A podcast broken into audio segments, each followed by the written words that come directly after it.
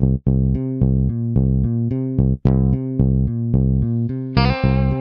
the Pitch. Der Sportpodcast mit Benny und David.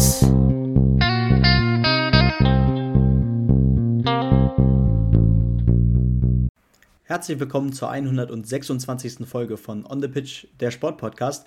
Vielleicht seht ihr uns jetzt sogar das erste Mal. Ähm, es ist, ja, wir probieren gerade so ein bisschen daran rum, äh, vielleicht auch äh, ja einiges dann auf YouTube zu veröffentlichen. Natürlich nicht nur unsere Folgen, sondern ähm, vielleicht dann auch mal, dass wir parallel zu äh, einem Großevent vielleicht mal livestreamen und äh, mit euch etwas gucken können. Das wäre natürlich besonders cool.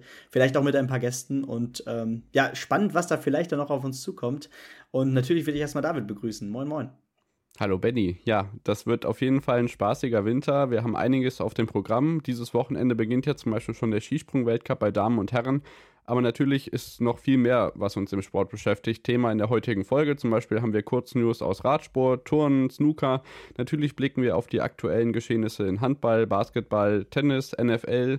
Natürlich das, was auf, am Wochenende in Wiswa passiert, auf der Skisprungschanze und natürlich auch im Fußball. Das natürlich dann immer am Ende und ich bin sehr, sehr gespannt. Schaut gerne bei YouTube mal vorbei oder in unserem Linktree, da seht ihr alles gesammelt. Ihr könnt auch gerne noch bei uns ins Fußball-Tippspiel zur Fußball-WM in Katar dazukommen. All das wird natürlich mit Sonderfolgen und äh, Begleitung auf welcher Plattform, Plattform auch immer ähm, ja, begleitet und da freuen wir uns auf eure Teilnahme und euer Feedback.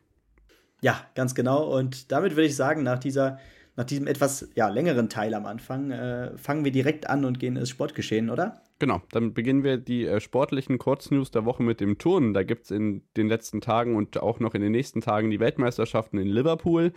Da würde ich euch gerne zum Beispiel von Emma Malewski oder Elisabeth Seitz schon die ein oder andere Medaille oder Medaillenhoffnung zumindest übermitteln. Das ist aber bisher leider ausgeblieben. Das heißt, ob es dazu kam, könnt ihr natürlich weiterhin verfolgen in der kommenden Woche oder aber bei uns dann in der kommenden Woche erfahren, ob es vielleicht doch noch Edelmetall für die deutschen Turnerinnen und Turner bei den Weltkampfspielen dort in der britischen Stadt gegeben hat. Dies, äh, der nächste Themenblock in unserer Kurznews-Gestaltung ist die Handball-Europameisterschaft der Damen, Benny.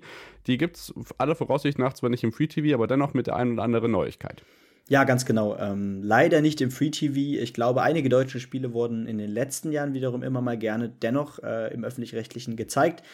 Dieses Jahr anscheinend nicht. Vielleicht kommt das ja äh, dann zumindest, wenn äh, es auf die Playoffs zugeht. Aber natürlich, äh, es findet vielleicht vielleicht erstmal zum äh, zum Austragungsort, denn es ist tatsächlich nicht nur ein Land, in dem äh, die EM stattfindet, sondern in gleichen Slowenien, Nordmazedonien und Montenegro. Und äh, da können wir natürlich auch direkt mal auf unsere Gruppe schauen, auf die deutsche Gruppe. Äh, es geht gegen Montenegro, also gegen den Gastgeber oder gegen einen der Gastgeber, Polen und Spanien. Das erste Spiel wird direkt gegen Polen sein. Äh, mit Spanien hatte man da, da natürlich auch ein starkes Team in der Gruppe. Und ja, da bleiben wir natürlich auch wie immer bei uns auf dem Laufenden. Genau, das erste Spiel ist dann am Samstagabend um 20.30 Uhr, wenn ich das richtig überblickt habe. Und da werden wir euch natürlich auch auf dem Laufenden halten. Ähm, der nächste News-Punkt kommt vom Frankfurt-Marathon. Und ich sicherlich habt ihr, ähm, ja, nicht nur ich, ähm, das Meme von Franziska Giffey vom Berlin-Marathon vor Augen mit dem Startschuss. Ich kann euch beruhigen, beim Frankfurt-Marathon hat nicht Peter Feldmann, der heute aufgrund von, äh, ja, verschiedenen Problemen auch nicht bei der Gerichtsverhandlung erschienen ist, hat nicht den Startschuss zum äh, Frankfurt-Marathon gegeben. So viel sei schon mal vorweggenommen. Die Siegerzeiten können sich aber dennoch sehen lassen. Bei den Herren gewann Primin Misoi mit 2 Stunden 6 Minuten 11 Sekunden und Sally Kaptisch war bei den Damen erfolgreich mit 2 Stunden 23 11. Dafür, dass die Austragung und ja, in, im, ja, insgesamt gesehen auch schon die zweitgrößte Marathon-Austragung überhaupt in Deutschland ist. Schön, dass das wieder dabei ist und das am Wochenende war wieder ein äh, großes Fest in der ja, südhessischen Metropole. Weiter geht's mit dem Snooker, Benny. Genau. Da haben wir aber auch nur eine Kurzschlagzeile, weil in dieser Woche findet äh, das Champions, Champions of Champions Turnier statt äh, in Bolton. Unter anderem ist dann aber auch tatsächlich die, äh, ja, die Damenweltmeisterin dabei und äh, ganz viele große Namen.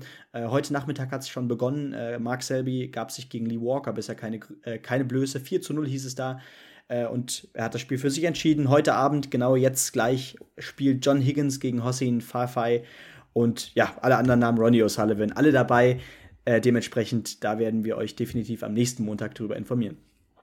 So ist es. Weiter geht's im Radsport. Auch da nur eine kurze Meldung. Und zwar hatten wir in Folge 91, das war die, als wir von unserem Skiflugerlebnissen in Oberstdorf berichtet haben, ähm, auch darüber berichtet, dass bei der Katalonien-Rundfahrt, es war der 21. März nach der ersten Etappe der Etappenzweite, Sonny Colbrelli, ein 32-jähriger Italiener, zusammengebrochen ist in Anlehnung an diesen Ericsson-Fall bei der Fußball-EM im letzten Jahr ist natürlich da besondere Sensibilität entstanden und ich möchte diesen Kreis jetzt gerne schließen mit der Nachricht, dass er sich entschlossen hat, nicht wieder aufs Rad zu steigen. Also er hat diese Defibrillator-OP über sich ergehen lassen und hat seine Profi-Radkarriere jetzt gleichzeitig an den Nagel gehängt oder sein Rad an den Nagel gehängt, wird aber weiterhin in der Branche und dem Business natürlich tätig bleiben. Da freue ich mich natürlich drüber, denn es ist auf jeden Fall ein Name, der aus dem Radsportzirkus nicht wegzudenken ist und wir wünschen ihm natürlich alles Gute, dass es zu solchen gesundheitlichen Einschränkungen nicht nochmal kommt. Er hat da auch überlegt, den Defibrillator sich nochmal rausnehmen zu lassen, wenn das wieder funktioniert.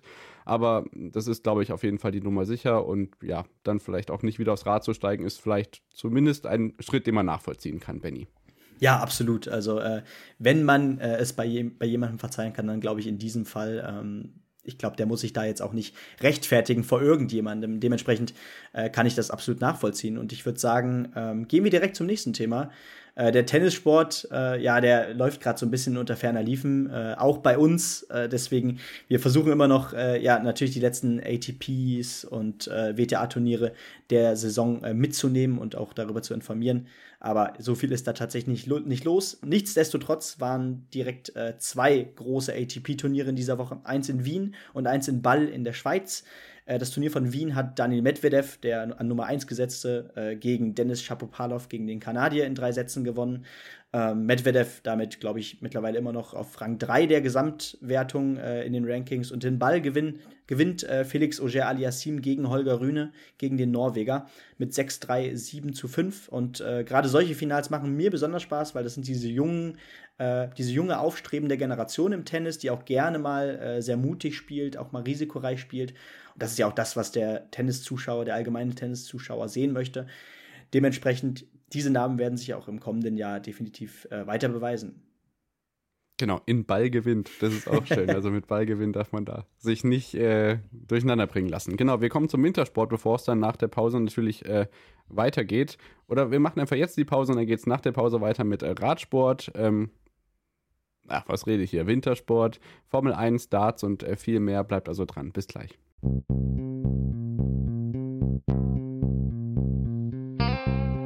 the Pitch.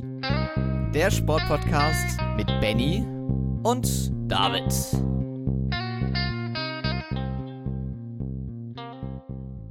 Da sind wir wieder zurück nach der Unterbrechung und melden uns wieder mit dem Wintersport. Jetzt bin ich in meiner Liste nicht verrutscht und wir blicken natürlich drauf, was im Wintersport in den letzten Tagen so für News auf die Tagesordnung gekommen sind, Benny. Und ähm, ja, man darf auf jeden Fall Erwartbares verkünden, denn das äh, Damenrennen in Zermatt ist auch abgesagt worden. Das heißt, dieser komplette Speed-Opening-Auftakt am Matterhorn ist jetzt ähm, ja nicht vom Winde verweht, sondern vom Regen ver, ja, ver weggewischt Verregnet. worden, weil unten am Gletscher halt überhaupt weggeregnet, weil einfach über kein Schnee da ist. Also im oberen Bereich, man hat auch Bilder gesehen, sind wirklich Top-Verhältnisse, aber ja, es ist dann nicht an alpine Abfahrtsrennen zu denken. Ja, und das ist, gerade für die FIS ist das, glaube ich, wirklich auch eine Farce, weil ähm, naja, das war ja auch so das Aushängeschild äh, der Neuerungen, die kommen sollte. Ähm, ein beeindruckendes Rennen, was tatsächlich sogar über eine Ländergrenze hinweg geht, am Fuße des Matterhorns. Zwei Minuten äh, sollte das ja ungefähr dauern, äh, was normalerweise, glaube ich, mit Auto, lass mich lügen, mehrere Stunden dauert. Ähm, ja, ja, vier genau, Stunden. Genau, vier Stunden. Also, ähm, ja, noch dazu dann natürlich das Klimaproblem. Ähm, will man jetzt wirklich hier auch noch diesen Gletscher ähm, ja, damit in gewisser Weise zerstören? Äh, es ist interessant, äh, vielleicht ist es auch in der Hinsicht ganz gut, dass es ausgefallen ist. Aber so wie man es hört, wird es nächstes Jahr na, den nächsten äh, Versuch geben. Äh, nichtsdestotrotz wäre es natürlich absolut spektakulär gewesen. Äh, das steht ja außer Frage und ich, ich gehöre ja auch dazu. Ich hätte es mir auch angetan, weil ähm, das hätte mich dann doch zu sehr ja. gereizt tatsächlich. Ja, auf alle Fälle. Und das wird uns auch weiter beschäftigen, denn in Lech äh, Zürs ist auch noch nicht so viel Schnee runtergekommen. Da soll am äh, Wochenende danach dann ein Wochenende mit technischen Disziplinen ausgetragen werden. Auch da steht, soweit ich weiß, die Schneekontrolle noch aus. Und was ich an Bildern gesehen habe, war das auch eher grün als weiß. Und, und ich habe da jetzt nicht irgendwelche riesigen äh, Kunstschnee-Vorrichtungen gesehen, weil es einfach viel zu warm für die Kunstschneeproduktion ist. Und ähm, die hätten zwar ja, die haben gesagt, in 48 Stunden ist der Hang fertig, aber wenn es eben so warm ist, dass sie nicht anfangen können, dann bringen einem 48 Stunden Schnelligkeit eben auch nichts mehr. Genau, wir wissen aber auf jeden Fall, dass eine Veranstaltung zwar nicht auf Schnee stattfindet, aber auf jeden Fall an diesem Wochenende starten wird. Auf der Adamale-Schanze im polnischen Wisła nämlich starten die Skispringerinnen und Skispringer mit dem, ja, von uns und der Flugshow als Hybrid-Weltcup bezeichneten Auftakt in die Saison, die bis Anfang April gehen wird in diesem Jahr. Ja, ganz genau. Also wenn ihr da natürlich noch mehr Einzelheiten haben wollt, äh, hört euch gerne noch die Folge von der vergangenen Woche an. Äh, unsere Skisprung-Vorschau äh, mit den Mädchen mit den beiden von Ski. Wie heißt der Podcast nochmal? 200 genau. Inside Ski Jumping oder 200 Inside Ski Jumping, je nachdem. Wie Richtig, also äh, definitiv da auch reinfolgen, gerne fünf Sterne geben und ähm, ja, das war eine sehr informative Folge, glaube ich. Ähm, hat sich sehr gelohnt. Äh, viele Themen wurden besprochen und ja, ich freue mich natürlich jetzt sehr auf den Saisonstart. Ich meine, ähm, ja, jetzt, es geht ein bisschen früher los und ich bin gespannt, ob so ein richtiges Wintersport-Feeling auch aufkommt, äh, wenn dann auf Matten gelandet wird. Aber ich freue mich dann doch zu, ja, ich glaube auch nicht. Aber ähm, das, es wird dann, man freut sich dann doch zu sehr äh, darauf und ähm, es wird die ersten Ergebnisse regnen. Ich meine, es, ist, es sind direkt, es ist direkt ein Doppelwochenende für Herren und Damen. Ja. Ganz wichtig, ja. dass direkt beide reinstarten. Und ähm, ja, äh, ich bin sehr gespannt, äh, welche Tendenzen uns äh, an diesem Wochenende schon präsentiert werden. Ja, hoffen wir mal, dass der Wind mitspielt, nicht, dass der uns da noch irgendwie ein Kreuz durch die Rechnung macht. Wir haben, wie gesagt, Herren und Damen dabei. Ähm, beides wird auch im TV übertragen. Eurosport überträgt auf jeden Fall beide Wettbewerbe an beiden Tagen. Und die Quali zumindest der Herren im Sportschau-Livestream gibt es dann dazu ergänzende Angebote. Also habt ihr da wieder die Qual der Wahl und wir freuen uns, dass es endlich wieder auch da losgeht. Ähm, natürlich werden wir auch da natürlich äh, ausführlich drüber sprechen in der kommenden Woche. Dann kommen wir zum Darts. Auch da gab es äh, ein spannendes Turnier mit durchaus beachtlichen Ergebnissen. Ja, äh, mehrere ja sogar, wenn man so will. Ähm, einmal äh, fanden die letzten vier Turniere der Women's Series statt. Äh, die Top 2 der Frauenrangliste sollte sich dann für den Ellie Pelli, also für die Darts WM qualifizieren, die ja ab Mitte Dezember dann auch stattfindet im Alexandra Palace in London. Und ja, da gab es eine, ich will es nicht Überraschung nennen, weil äh, dafür ist die Frau zu gut. Aber äh, Bo Greaves, äh, die ja Teenagerin, muss man ja noch sagen, er ist noch unter 20, äh, die im Anfang des Jahres ja, äh, ja erstmals Weltmeisterin wurde und ich glaube auch vielleicht sogar die jüngste Weltmeisterin aller Zeiten, meine ich. Ähm, die gewinnt nicht nur äh, die vier Turniere vor diesen letzten vier Turnieren, sondern äh, holt auch die letzten vier Titel dieser Saison. Und das heißt, dass, der, dass sie acht Titel in Folge auf der Women's Series äh, gewonnen hat, äh, von 20 Turnieren insgesamt. An den anderen hat sie nicht teilgenommen. Das heißt, acht von acht.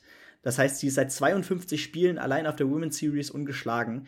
Hat unter anderem äh, einen neuen Rekord auf der Women's Series erzielt. Äh, Im Finale vom 19. von 20 Turnieren äh, besiegte sie Fallon Sherrock, also ähm, naja, die Granate, die bei der Darts-WM schon ordentlich abgerissen hat und zwei, zwei Männer schlagen konnte. Einmal Menzo Suljovic und einmal Ted Evans. Ähm, 5 zu 3 und Bo Greaves spielt da 108 im Average. Ähm, das ist absolute Weltklasse. Damit kannst du jeden auf dieser Welt schlagen. Und ähm, ja, damit verdrängt sie tatsächlich Fallon Sherrock noch von Platz 2. Also das war schon alles sicher geglaubt, aber sie musste diese vier Turniere gewinnen. Das hat sie getan. Und äh, wie beeindruckend ist diese Leistung?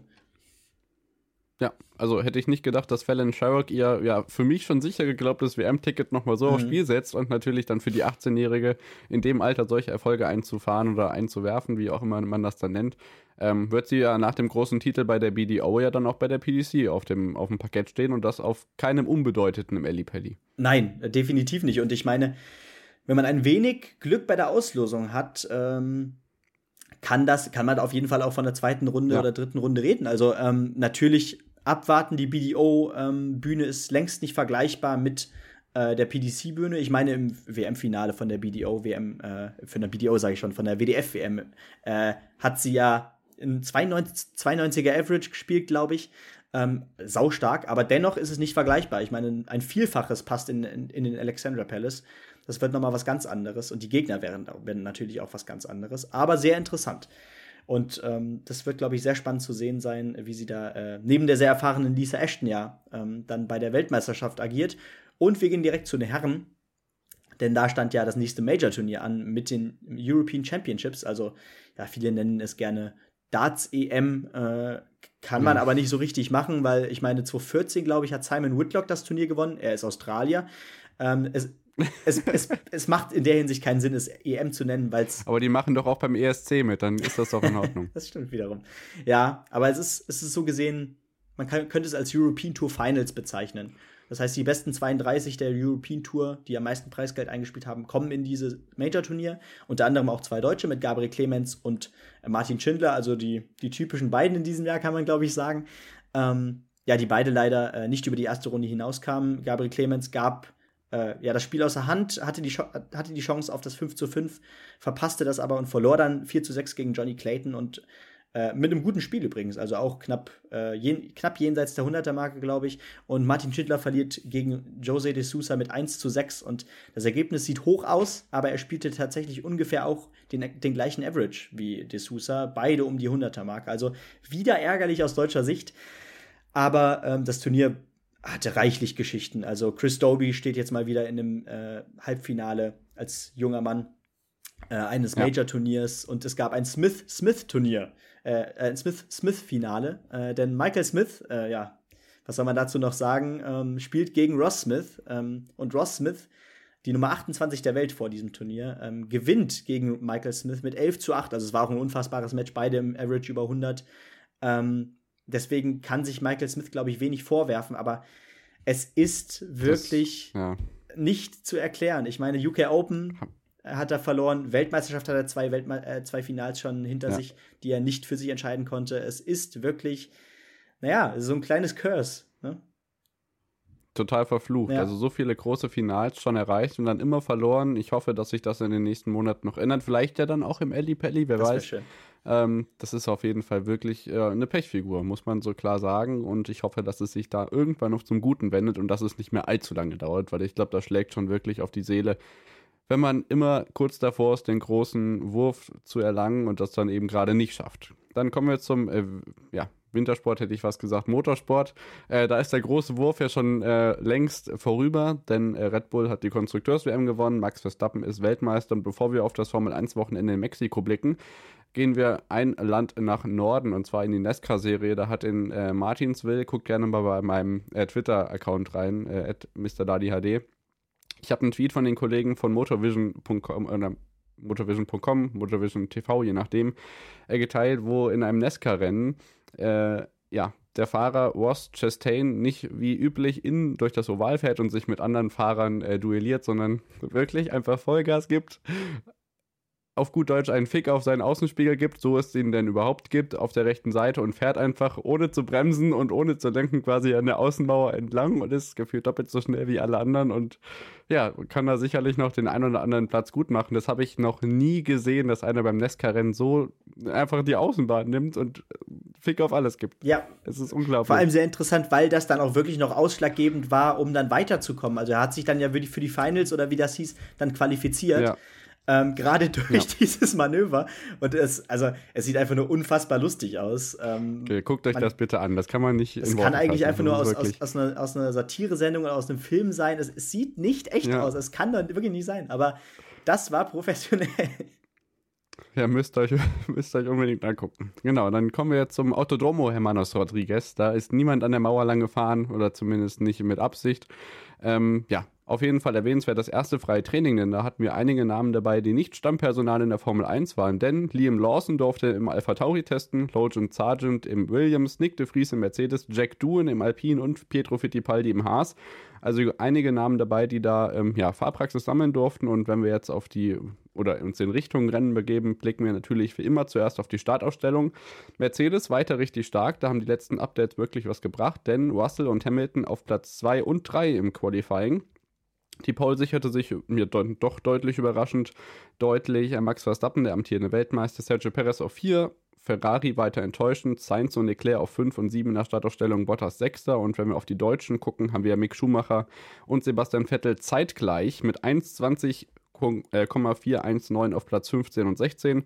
Stroll und Magnussen mussten beide noch Strafen aus dem US-GP über sich ergehen lassen und dann ja, hatten wir ein kurioses Rennen mit wenig Ausfällen. Fernando Alonso wieder einmal unglücklich, denn der Alpine hat den Geist aufgegeben. Yuki Tsunoda hat sich mit ähm, ja, Daniel Ricciardo angelegt oder besser gesagt andersrum, da ein Überholversuch gestartet an einer Stelle, in der man keinen Überholversuch starten sollte. Ja, ansonsten ein sehr strategisch geprägtes Rennen. Es war mit eines der langweiligsten der diesjährigen Saison, das muss man auf jeden Fall konstatieren. Dennoch strategisch durchaus interessant.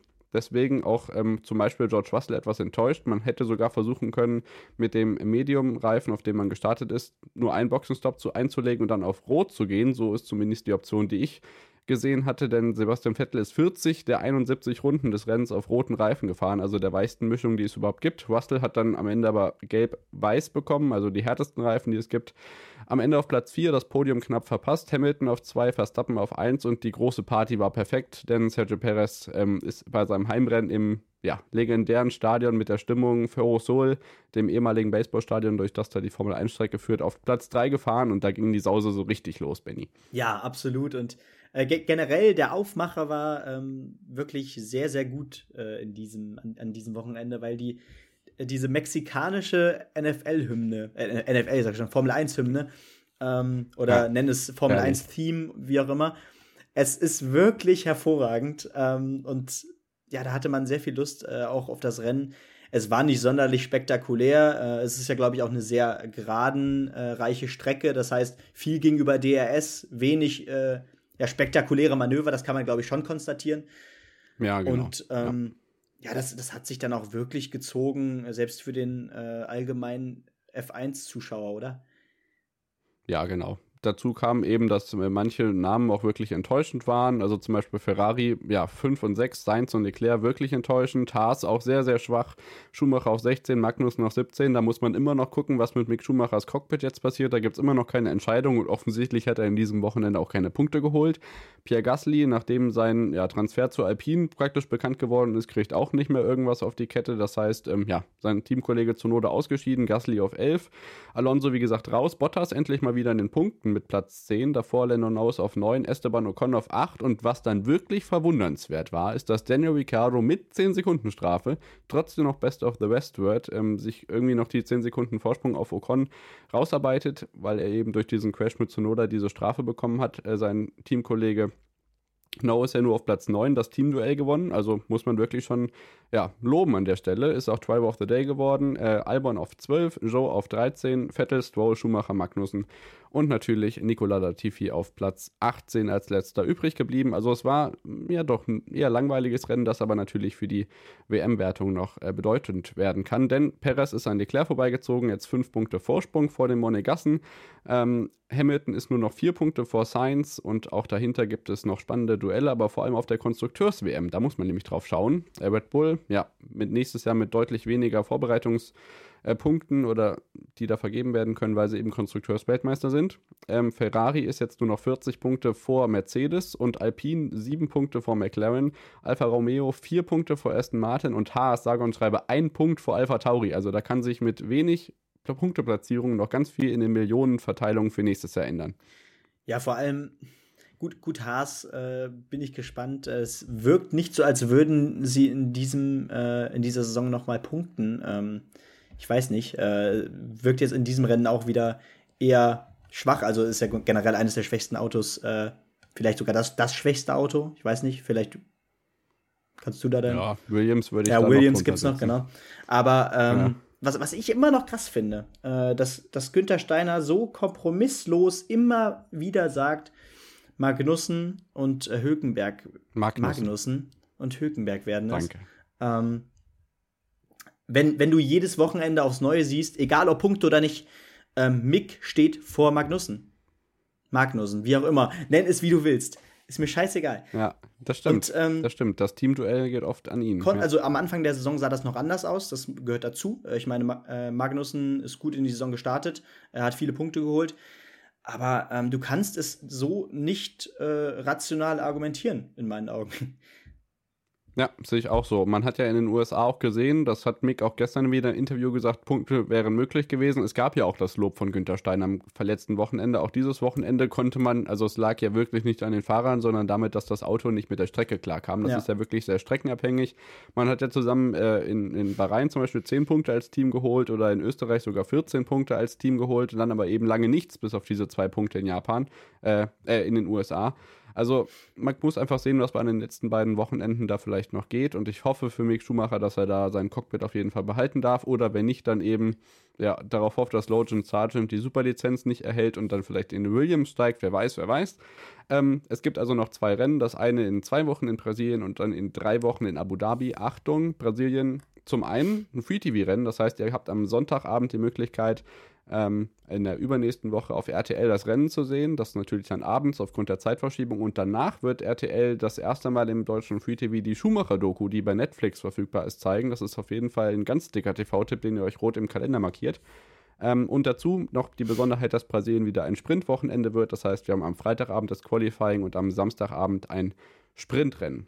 So, ich würde sagen, genug von der Formel 1. Wir springen zum Handball. Da gab es ein Topspiel an diesem Wochenende, wo sich äh, die Füchse Berlin ja weiterhin daran anschicken wollten, ihre ungeschlagen Serie fortzusetzen. Und das hat man auch äh, relativ knapp dann gegen den Bergischen HC auch geschafft. 29 zu 27 hieß es für den Tabellenführer der Deutschen Handballliga am Ende. Ja, ganz genau. Ähm, das einzige Team, was ja noch ungeschlagen ist mittlerweile, äh, die Füchse Berlin jetzt. Ähm, und der Bergische HC man hätte jetzt vor dem Spiel nicht gesagt, ähm, dass man sich große Chancen wahrscheinlich ausrechnet gegen dieses Team von den Füchsen, äh, weil die wirklich sehr stark in die Saison gestartet sind. Der belgische HC, ich glaube, nur zwei Siege bisher geholt, äh, relativ tief unten drinne. Äh, das sieht noch sehr düster aus. Und für die Füchse Berlin äh, ja, lief das äußerst durchwachsen. Also man konnte sich einfach nicht absetzen äh, gegen das gegnerische Team und ähm, deswegen blieb es tatsächlich bis zum Ende spannend. Am Ende 29, 27 und man ist immer noch ungeschlagen.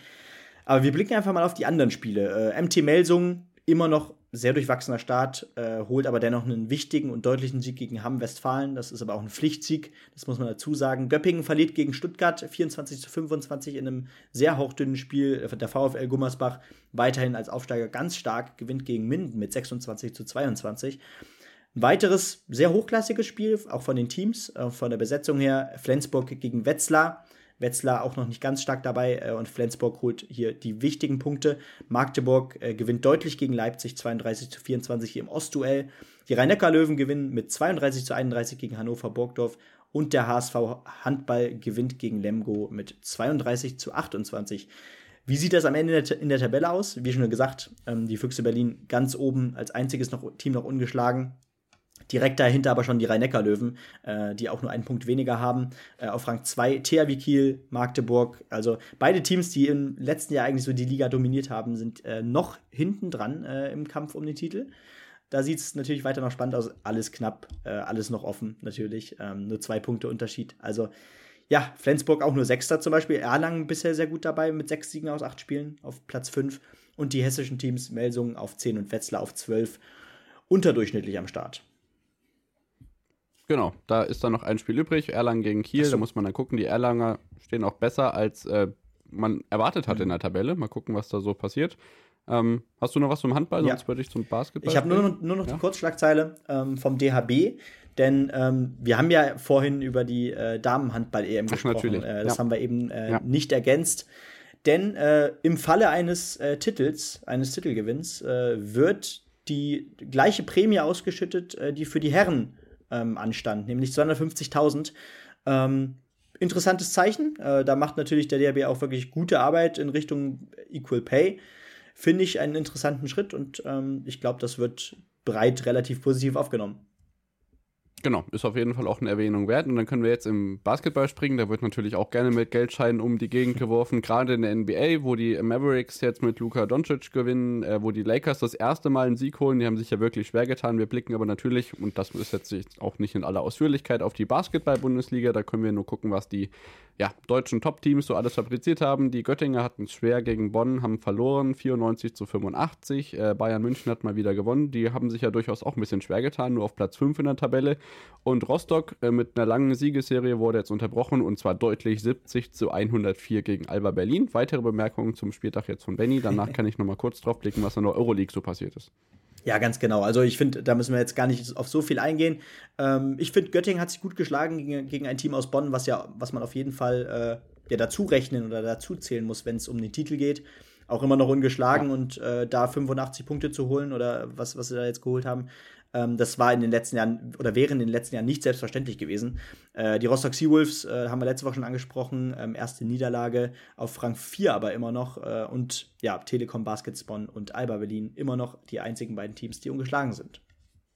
Genau, Ratio Farm Ulm steht auf Platz 15 von 18 Tabellenplätzen und hat sich tatsächlich schwer getan, obwohl die international spielen, gewinnt 88 zu 73 bei Bayreuth und in der Euroleague lief es auch äh, schon mal erfreulicher. Alba verliert gegen Barcelona 87 zu 73 und die Bayern verlieren auch gegen Roter Stern Belgrad 78 zu 72 und natürlich gibt es noch viel mehr internationale Pokale in der in Basketballsport, Eurocup, Champions League, Europe Cup, da gibt es ja ganz viele verschiedene Disziplinen, aber es ist einfach sehr undurchsichtig und vielleicht auch nicht ganz so wichtig, als dass wir jede Woche auf alles zu sprechen kommen. Deswegen schnell zur NFL.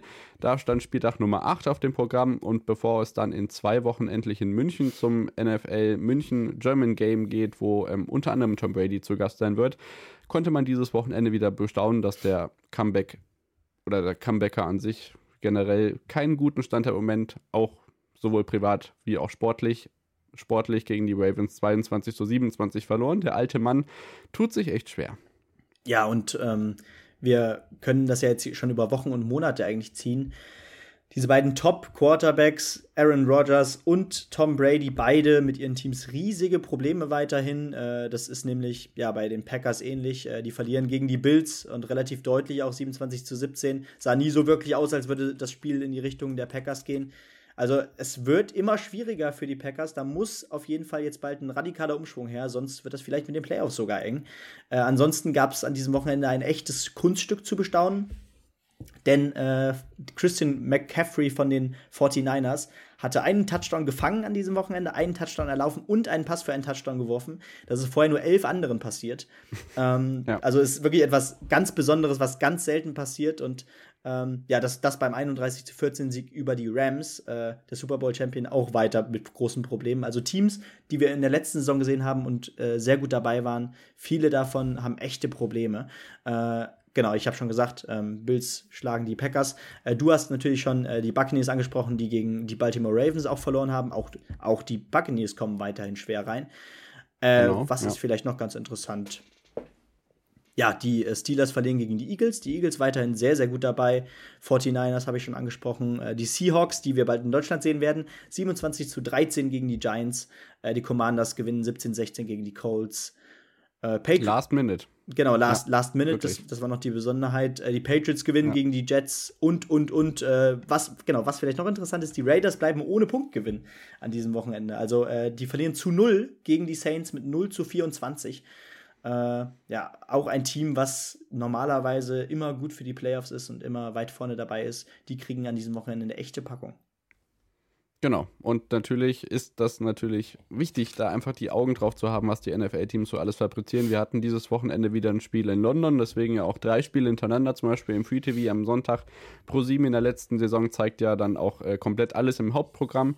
Das war auf jeden Fall schön zu sehen und dann ist es ja wirklich nicht mehr lange hin, bis es dann NFL-Spiel in München gibt. Und so viel sei verraten, wir werden in unserem Podcast äh, die Sprache eines Menschen hören, der im Stadion vor Ort sein wird und uns berichten wird, wie es dann so alles in München abläuft beim NFL-Spiel der Buccaneers gegen die Seahawks. Und ähm, ja, da freuen wir uns sicherlich schon drauf. Und wer das ist, das werdet ihr sicherlich erfahren. Es hat vielleicht auch was mit der Vorschau auf die Fußballweltmeisterschaft zu tun. Ja, ganz genau. Und ähm, in der Hinsicht kann man, glaube ich, auch sagen, ähm, es, es, ist kein unbekannter Name. Ähm, weder für unsere Zuhörer noch vielleicht für den allgemeinen Podcast-Hörer. Äh, und ja, ich freue mich da auch sehr auf die Folge, dementsprechend. Genau. Nach unserer nächsten kleinen Pause geht es hier aber weiter mit dem Fußball, dann unter anderem mit internationalen Punkten, zum Beispiel Toni Kroos und der Platzverweis, der Liverpool-Krise mit äh, Jürgen Klopp im verflixten siebten Jahr, der Champions League Rück, aber auch Vorschau, Bundesliga, ähm, U19-Nationalmannschaft der Damen und vieles mehr. Bleibt dran. Bis gleich.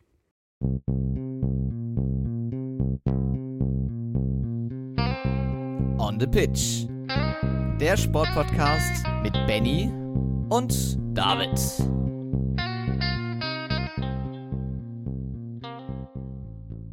Da sind wir wieder zurück nach der Unterbrechung und melden uns wieder zum letzten Take, wie immer traditionell mit dem Fußball. Und bevor wir auf den Europapokal und die Bundesliga im deutschen äh, Bereich kommen, blicken wir natürlich drauf, was international so los ist und das vielleicht nicht ganz so ausführlich, aber dennoch eine Erwähnung wert, denn Jürgen Klopp, nachdem man letzte Woche gegen Nottingham Forest den Tabellenletzten der Premier League verloren hatte, verliert man jetzt in allerletzter Sekunde gegen Leeds zu Hause mit 2 zu 1 und ähm, das sollte nicht das letzte Spiel sein, was in diesem Wochenende in der letzten Minute entschieden wird. Aber dennoch, ja, was glaubst du, wie da die Zukunft von Jürgen Klopp in Liverpool bestellt ist? Man macht sich da jetzt doch irgendwie Sorgen. Im verflixten siebten Jahr, sowohl in Mainz als auch in Dortmund, war das ja so die Zeit, als es wirklich richtig wackelig war und in Dortmund dann zum Beispiel auch den Abschied bedeutete nach Liverpool.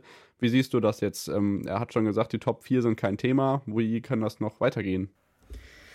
Ja, es ist kompliziert. Mir, mir fehlen auch äh, die Alternativen und ähm, es, äh, mit, mit diesem Kader, also das gehört ja einfach dazu, äh, mit diesem Kader musst du äh, in, um die Top 4 in dieser Liga mitkämpfen. Äh, das ist ja wirklich Wahnsinn, was da in diesem Kader so äh, repräsentiert wird. Ähm, Gerade die Offensive ist da ja wirklich absolut krank und man hat mit Virgil van Dijk einen der besten Innenverteidiger der Welt. ja, es, ich, ich kann es mir nicht erklären. Ähm, ich würde aber dennoch sagen, äh, gerade weil äh, ja, er, nat er natürlich äh, alles gewonnen hat, was man äh, gewinnen kann bei Liverpool, ähm, würde ich sagen, ähm, dass er da ja auch in gewisser Weise so ein bisschen Vorschuss hat. Äh, so Vorschusslorbeeren, ähm, die auch, glaube ich, erstmal aufgebraucht werden müssen. Ähm, was dann der, der auslösende Faktor ist, äh, um ihn zu entlassen, da bin ich gespannt. Ähm, ich könnte es nicht entscheiden. Äh, ich halte aber von, von vornherein halte ich große Stücke auf ihn und ähm, das tut jetzt auch nichts zur Sache, dass sie jetzt mit 16 Punkten auf Rang 9 stehen. Genau, also ich glaube, solange man zu Hause im heimischen Stadion nach dem Spiel noch applausierend oder applausgebend durchs Stadion läuft und äh, sich nicht gleich in den Katakomben äh, ähm, ja, verkrümelt, hat man, glaube ich, noch ein gewisses Standing bei den Fans, was jetzt nicht für so sofortigen Rausschmiss spricht, was, glaube ich, jetzt in der Presse auch noch nicht so an der ganz obersten Tagesordnung ist, aber jetzt doch irgendwie, gerade weil man im europäischen Kontext ja durchaus schnelle Trainerentlassungen beobachtet in den letzten Monaten, doch irgendwie immer mitzudenken ist. Von daher äh, muss man in dem Fall drüber sprechen und wir blicken natürlich auch in den kommenden Wochen drauf, wie sich das weiterentwickelt vor der Weltmeisterschaft. In Spanien gab es an diesem Wochenende weiteres Kuriosum, denn im Vergleich zu Philipp Lahm hat äh, Toni Kroos es in seiner Karriere jetzt geschafft, einen Platzverweis zu bekommen. Bei dem 1:1 enttäuschenden 1:1 von Real Madrid, kurz nachdem Benzema ja seine Weltfußballerkrone bekommen hat, ähm, spielte man gegen Girona nur 1:1 und äh, Toni Kroos sicherte sich, oder sicherte sich im negativen Sinne kurz vor Spielende die gelb-rote Karte und das ist tatsächlich äh, die letzte oder die, die erste ähm, Karriere Platzverweis ähm, Aktionen, die er in seiner Karriere hatte. Und das als defensiver Mittelfeldspieler, das ist schon ordentlich. Ja, krass, definitiv. Äh, hatte ich so ehrlich gesagt auch gar nicht auf dem Schirm. Ähm, weil, also ich, ich weiß nicht, das, das hatte ich echt nicht auf dem Schirm. Äh, aber interessant ja. und vielleicht, vielleicht ist aber auch sowas, was man einfach in, in, so einer langen und erfolgreichen Karriere auch mal mitgemacht haben muss.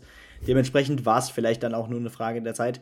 Ähm, mehr habe ich da eigentlich jetzt auch nicht so zu sagen. Genau, von der deutschen Damen U17-Nationalmannschaft können wir euch berichten, dass sie bei der Weltmeisterschaft in Indien leider das Spiel um Platz 3 im Elfmeterschießen gegen Nigeria verloren haben, also den vierten Platz mit nach Hause gebracht haben. Nancy Faeser und äh, Bernd Neuendorf, der DFB-Präsident, werden nach Katar reisen. Auch da werden wir natürlich in den kommenden Wochen äh, drauf schauen. Natürlich nochmal der Hinweis an Beyond Katar, den Podcast oder auch äh, Katar WM der Schande jetzt zu sehen bei der Sportschau in der ARD-Mediathek. Beides sehr, sehr empfehlenswert. Ähm, blickt da gerne mal rein, natürlich um alle Perspektiven dieser Fußball-WM, die da auf uns wartet, zu beleuchten. Und dann kommen wir nämlich zum europäischen Fußball ähm, und rollen das Feld wieder von unten nach oben auf, bevor wir in der Champions League gleich auf ein Kuriosum zu sprechen kommen. Conference League können wir recht kurz halten, denn da war nur Köln am Start und das ging am Donnerstag auch recht schlecht, weil das war sehr neblig. Ich habe mir dann am Freitagmittag den Spaß gegönnt, um bei RTR Plus das Spiel gegen Slowacko zu schauen. 0 zu 1 am Ende in Tschechien und damit sicherte man sich ja doch schon das Weiterkommen. Ähm, und äh, man fliegt jetzt nicht schon in der Gruppenphase aus unserem Lieblingswettbewerb raus, Benny. ja, auch wenn er so ein bisschen stiefmütterlich immer behandelt wird, auch bei uns und ich glaube, es sei uns verziehen, ähm, weil wir natürlich auch immer so, so ein bisschen versuchen, äh, den Ausgleich zu finden zwischen Fußball und dem Rest. Äh, und dann ist halt die, die, Conference League nicht sonderlich wichtig. Ähm, ja, man, man hat grundsätzlich ja ähm, eine machbare Gruppe erwischt. Ich glaube, jede Gruppe wäre auch machbar gewesen äh, in dieser Conference League. Ähm, Nizza ist natürlich ein harter Gegner, aber ja, man, man hat jetzt sieben Punkte aus fünf Spielen, ist da noch gut dabei und ähm, muss da aber dennoch natürlich jetzt am letzten Spieltag noch punkten. Weil äh, man, also eigentlich braucht man tatsächlich den Sieg, gerade weil man eine schlechtere Tordifferenz als die ersten beiden Plätze hat. Äh, Nizza und Partizan Belgrad beide äh, mit einer positiven Differenz, Köln mit null. Ähm, das heißt, da muss wohl ein Sieg her am letzten Spieltag und das gegen einen härteren Gegner als Slowacko. Genau. Äh, Nizza und Partisan beide mit acht Punkten, Köln mit sieben, Slowacko mit vier. Das Spiel gegen Nizza jetzt am Donnerstag wird auch live auf RTL übertragen im Free TV. Also könnt ihr da sehen, ob die Kölner sich den Weg über die Zwischenrunde sparen oder ob sie direkt dann weiter in die nächste Runde einziehen. Dann kommen wir zur Europa League. Da sind ja natürlich wieder zwei deutsche Mannschaften am Start gewesen. Union Berlin gewinnt gegen Sporting Braga und die Freiburger spielen unentschieden gegen Piraeus. Beides durchaus Ergebnisse, die man aus deutscher Sicht mitnimmt. Ja, absolut. Also äh, von, von vornherein, Freiburg ist ja, ja safe fürs Weiterkommen. Äh, da gibt es jetzt nichts mehr zu, ähm, ja, zu, dran zu drehen. Und ähm, ja, bei, bei Union war der Sieg natürlich immens wichtig, weil da geht es ja noch ums Weiterkommen. Äh, da gibt es den Kampf ja. zwischen Braga und Union. Äh, überraschenderweise ist Saint-Gilloise äh, da auf Rang 1 mit 13 Punkten aus 5 Spielen. Das hätte so, glaube ich, auch äh, ja, nicht viele erwartet. Und das, ja. das Malmö aber, äh, ein, Team, was äh, vor ein paar Jahren noch Champions League gespielt hat, mit Namen wie Markus Rosenberg, dem ehemaligen Werder Bremen-Stürmer, das weiß ich noch. Ähm, ja, dem Team traut man eigentlich immer mehr zu und deswegen wundere ich mich, dass äh, ein Team wie Malmö ähm, in einer Gruppe, die eigentlich relativ gleichwertig ist, da mit null Punkten steht, nach fünf Spielen. Genau, und die könnten jetzt dafür sorgen, dass Union Berlin vielleicht doch nochmal so ein kleines Kreuzchen in Richtung Champions League gegeben wird, denn äh, Braga spielt gegen Malmö, die haben noch keinen Punkt geholt in der Gruppenphase. San Giloas hat äh, vier Punkte mehr als Union geholt, 13, 9, 7 und 0 sind da die Punkte in dieser Gruppe. Da muss man also blicken, wie das äh, sich entwickelt. Wir drücken natürlich den Unionern die Daumen, denn man schlug sich auch am Wochenende nicht ganz so schlecht, da kommen wir dann später noch drauf zu sprechen. In der Champions League ähm, sprechen wir gleich über die Ge Ergebnisse der letzten Tage. Vorerst äh, stelle ich aber die Ausgangslage Ausgangslage der Frankfurter vor dem letzten Spieltag für euch raus, denn ähm, die können tatsächlich Erster, Zweiter, Dritter oder Vierter in der Gruppe werden. Ähm, je nachdem, was passiert, das könnte ich jetzt im Einzelnen aufdröseln. Ich reduziere es vielleicht darauf, dass wenn sie Gruppensieger werden, sie gegen Lissabon gewinnen müssen und Tottenham nicht in Marseille gewinnen darf. Und Gruppenvierter werden sie zum Beispiel mit einem Unentschieden, wenn Marseille gewinnt und mit einer Niederlage, wenn Marseille auch gewinnt. Und natürlich gibt es dann noch viel mehr Szenarien, aber wirklich kurios wäre es, wenn in Gruppe D die Eintracht ein Remis holt, schöne Grüße an den Kicker, die haben das mal zusammengestellt, und Marseille gegen Tottenham gewinnt, dann ist nämlich Marseille mit neun Punkten Gruppensieger und Sporting, Frankfurt und Tottenham hätten alle acht Punkte. Dann zählt der direkte Vergleich. Gegen Sporting spielte man im Hinspiel 0 zu 3 und man spielt eben jetzt noch in Lissabon und gegen Tottenham 0 zu 0 und 2 zu 3. Ähm, dann wäre Frankfurt nämlich letzter, weil man dann beide äh, direkte Vergleiche verlieren würde und äh, fliegen dann nicht nur aus der Champions League, sondern komplett aus dem Europapokal und das hat es noch nie gegeben, dass eine Mannschaft mit acht Punkten nicht weiterkommt. Ja, das ist wirklich irre. Also inter interessante Gruppe und da sind wir dann wieder. Äh, ich, ich, glaube aber tatsächlich, dass wir am Anfang der Saison auch gesagt haben, dass diese Gruppe, ähm, dass in dieser Gruppe jeder weiterkommen kann. Also es ist ja eine ja. sehr ausgeglichene Gruppe ähm, und da haben wir Frankfurt auch definitiv zugetraut, äh, es ins Achtelfinale zu schaffen, wenn alles passt. Äh, die Chance ist noch da. Wichtig wäre es natürlich, in irgendeinem internationalen Wettbewerb zu bleiben. Äh, was, ich meine, was wäre das für eine Geschichte, wenn man sich dann in der ja, Europa League einfach weiterfightet? Ähm, also da wartet einige, da warten einige Geschichten generell auf uns jetzt in der letzten äh, Gruppenphasenwoche und äh, ja, ich bin gespannt. Genau, blicken wir natürlich noch auf die Ergebnisse der letzten Woche. Das darf nicht zu kurz kommen. Am äh, Dienstag gewinnt, um jetzt nicht auf jedes Ergebnis zu sprechen zu kommen, Real Madrid, äh, äh also Leipzig gewinnt zu Hause gegen Madrid. Madrid verliert in Leipzig und damit war die Maße schon mal gefüllt, wenn die Bayern nämlich am Mittwoch dann nach Barcelona gekommen sind, weil eben Real diese Klatsche über sich ergehen ließ. Und auch die Bayern gewinnen in Barcelona mit 0 zu 3. Dortmund sichert sich zu Hause mit Ortega im City-Tor ähm, ein 0 zu 0. Ähm, das ist äh, sicherlich aus Haalands Sicht äh, nicht ganz zufriedenstellend gewesen, aber naja, die Dortmunder nehmen das gerne mit. Äh, Bayer Leverkusen mit einem sehr skurrilen Unentschieden gegen Atletico Madrid mit einem Last-Minute-Elfmeter nach Abpfiff und äh, die Frankfurter gewinnen gegen Marseille 2 zu 1. Das war wirklich wieder eine spektakuläre Champions League-Woche mit durchaus positiveren Ergebnissen, als ich sie zu erwarten vermocht habe, Benny. Ja, definitiv. Und ähm, es geht ja auch bei den anderen Teams noch um einiges aus deutscher Sicht. Äh, Dortmund braucht einen Punkt, dann hat man das Weiterkommen sicher. Ähm, da geht es halt um diesen zweiten Platz natürlich. Leverkusen kann noch immer in die Europa League einziehen. Äh, dafür muss man aber an Madrid vorbeiziehen. Das heißt, Madrid muss verlieren, Leverkusen muss gewinnen. Äh, also da liegt es nicht mehr nur an, äh, an Leverkusen selber. Äh, also die Ausgangslage, da muss man auch auf ja, Schützenhilfe äh, von, von dem anderen Team hoffen.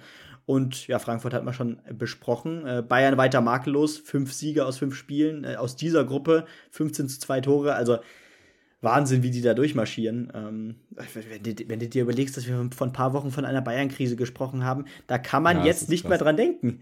Also äh, so schnell ja. kann es gehen und äh, da, ja, da wurde es wieder zu, äh, zu heiß gekocht, als es getrunken wurde oder wie auch immer man sagt.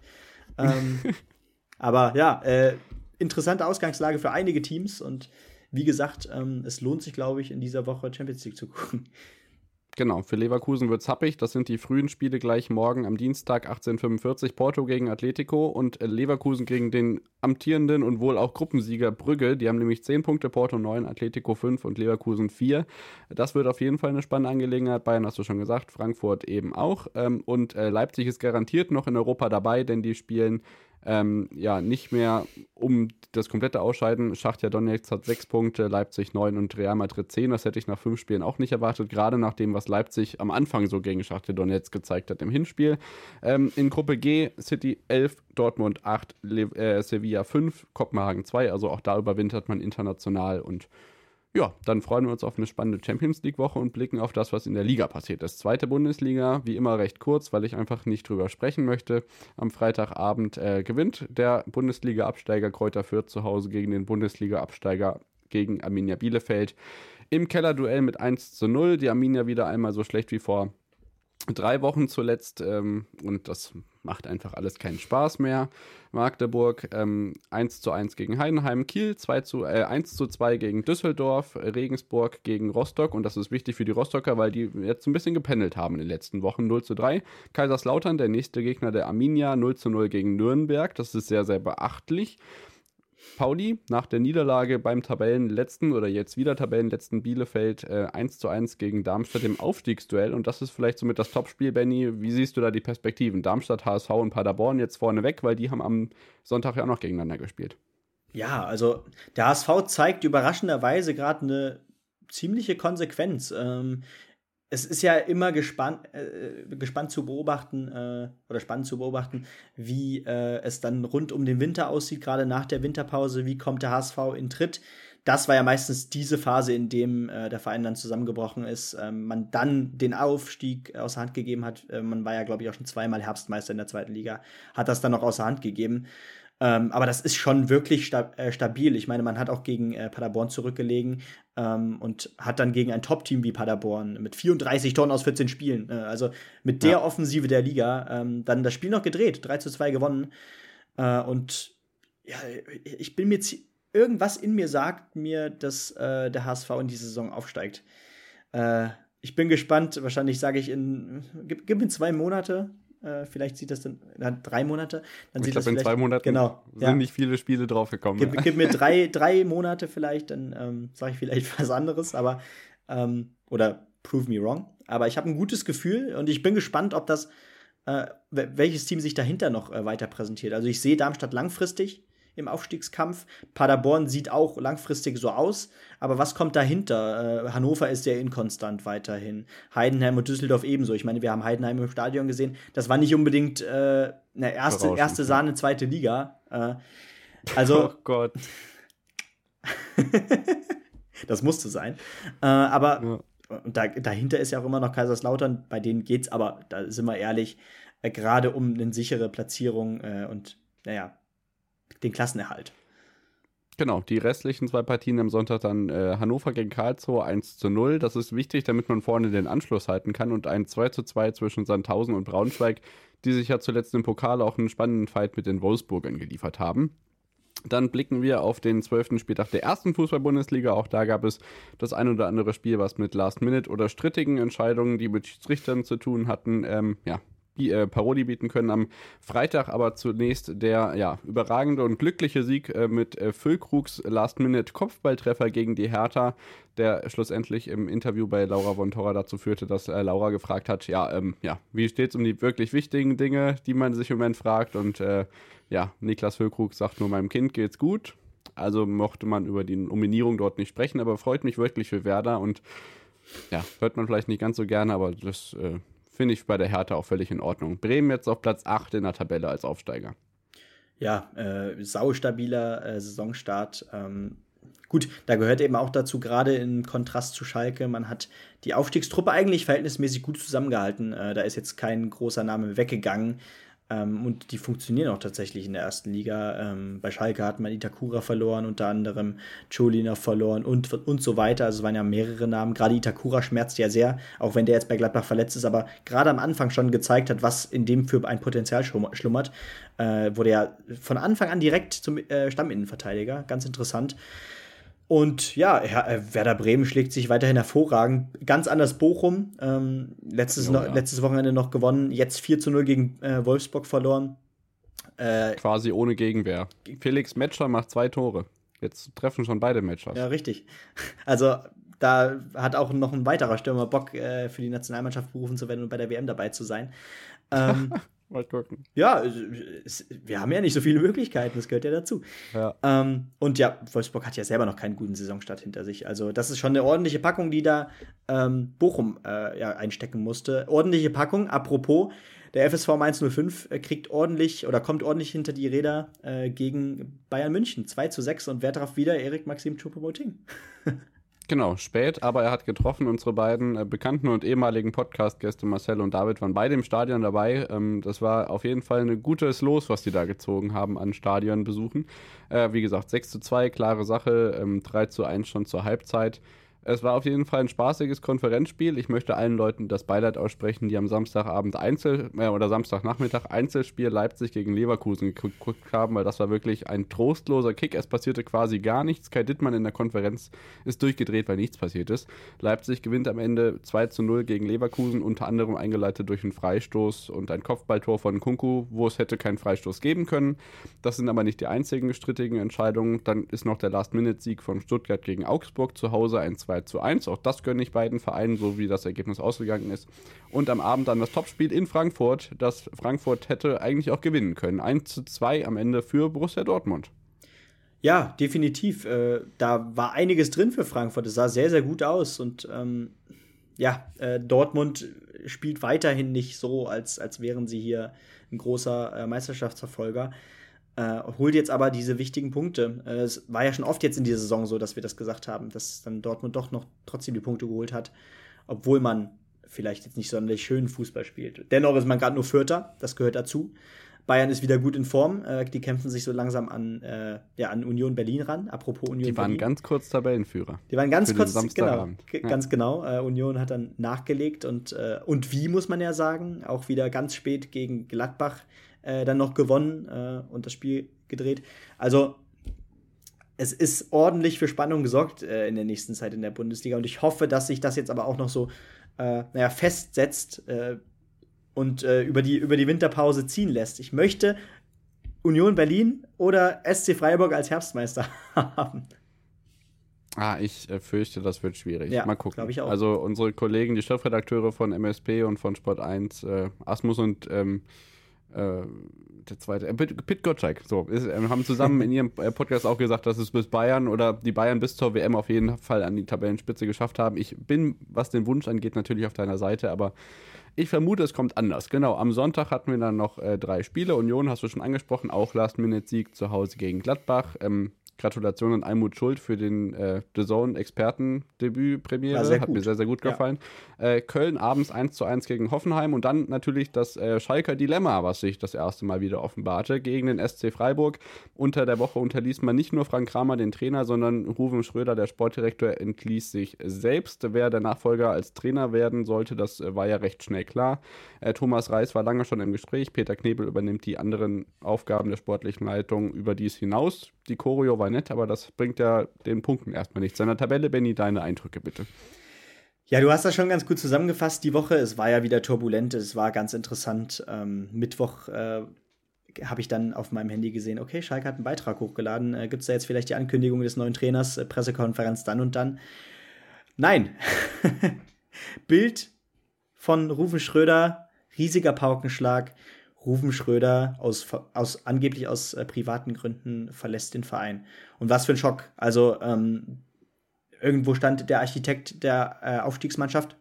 Das ist er. Äh, der war naja, also er musste zum Start direkt ungefähr 30 Transfers in einer Transferperiode tätigen, im nächsten Sommer direkt wieder und äh, er hat dennoch geschafft, einen relativ konkurrenzfähigen Kader zusammenzubauen, ohne finanzielle Mittel fast.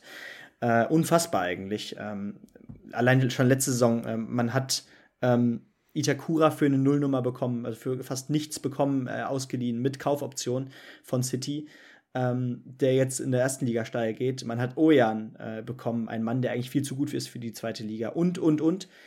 Und äh, ja, es ist, das wirft natürlich jetzt auch ein äh, schlechtes Licht oder ein verwirrendes Licht zumindest auf Peter Knebel und den Vorstand, weil, ähm, naja, Rufen Schröder hat äh, sich als Aufgabe gesetzt, Schalke wieder in die Erstliga zu bringen und äh, dort natürlich auch äh, abzusichern. Äh, und er hat Schalke übernommen, als Schalke am Boden lag.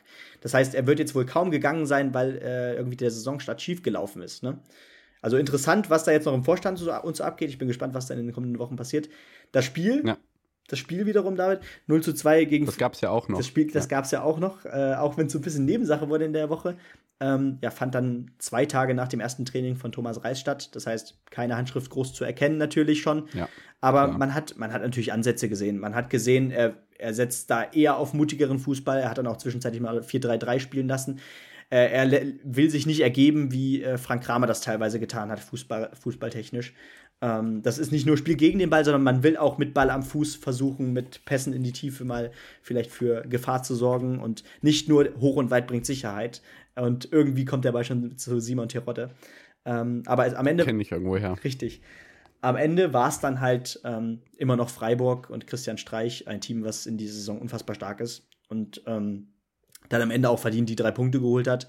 Ich glaube aber dennoch, dass Thomas Reis die deutlich bessere Wahl ist und habe eigentlich ein ganz gutes Gefühl, dass er ganz gut zu Schalke passt. Es ist ja auch ein Vertrag für erste und zweite Liga, was glaube ich auch ganz wichtig ja. ist, weil ähm, ja.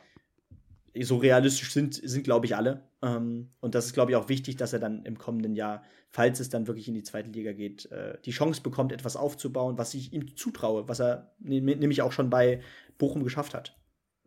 Jetzt reden die beiden Jungs schon wieder nur über Fußball. Liebe Leute, wir sind in einer Konstellation, die wahrscheinlich sonst kein anderer Podcast hat. Wir sind ein Podcast von zwei Menschen, die ihre Fanherzen an beide Tabellenletzte der beiden Bundesligen gekoppelt haben. Und ich glaube, diese Kombination gibt es nicht allzu oft. Bitte verzeiht uns, wenn wir das etwas äh, ausführlich ähm, oder in meinem Fall gar nicht mehr ausführlich thematisieren. Ähm, ein ganz großes Lob noch an André Breitenreiter, ähm, denn der, ach Gott, doch, bin ich jetzt im Alexander Zorniger. Die Namen verwechsel ich manchmal bisher. Ist nämlich Trainer in Fürth. Der macht das, glaube ich, ganz gut. Ich glaube, äh, der andere Bundesliga-Absteiger sieht da ganz gut aus. Und ich glaube, diese Bilder, wie du bei Social Media angesprochen hast, in den Bielefelder Fanszenen geht es im Moment so, wenn Alex, ähm, jetzt bringe ich alle Namen durcheinander. Ähm, Scherning, unser Trainer, wenn da das Bild auf dem Social Media Account von Arminia auftaucht, dann denkt man sich, oh, oh, oh, oh, doch Entlassung, was passiert da gerade? Es war aber nur ein äh, Tweet zum Geburtstag unter der Woche. Also war da großes Durchatmen bei der Arminia, wobei auch da natürlich wieder die Arabi und Channing Entlassungsstimmen laut werden. Also es bleibt spannend bei unseren Herzensvereinen, bitte.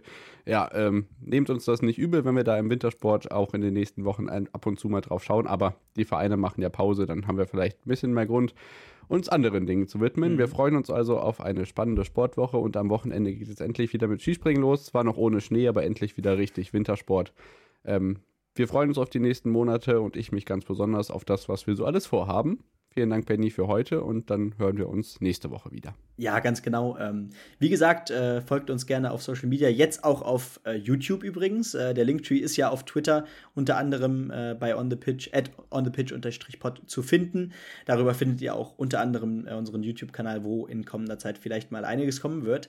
Ähm, und genau, wenn ihr natürlich Fußball nicht äh, hören wollt, deswegen setzen wir auch den Fußball ganz nach hinten. Ähm, da könnt ihr da werdet ihr trotzdem bestens informiert und müsst euch nicht um Fußball scheren. Äh, dementsprechend, ähm, ja, das ist schon alles durchdacht und dann hören wir uns. ja. äh, dann hören wir uns natürlich nächste Woche wieder am Montag. Äh, vielleicht dann auch wieder in Videoform, wenn das ganz gut ankommt. Ich bin gespannt, äh, wie viele hier rein. Gucken, ob das technisch so hinhaut. Muss erst mal gucken, genau. ob das gleich klappt hier. Ganz genau. Aber auf jeden Fall dann bis nächste Woche und ciao. Tschüss.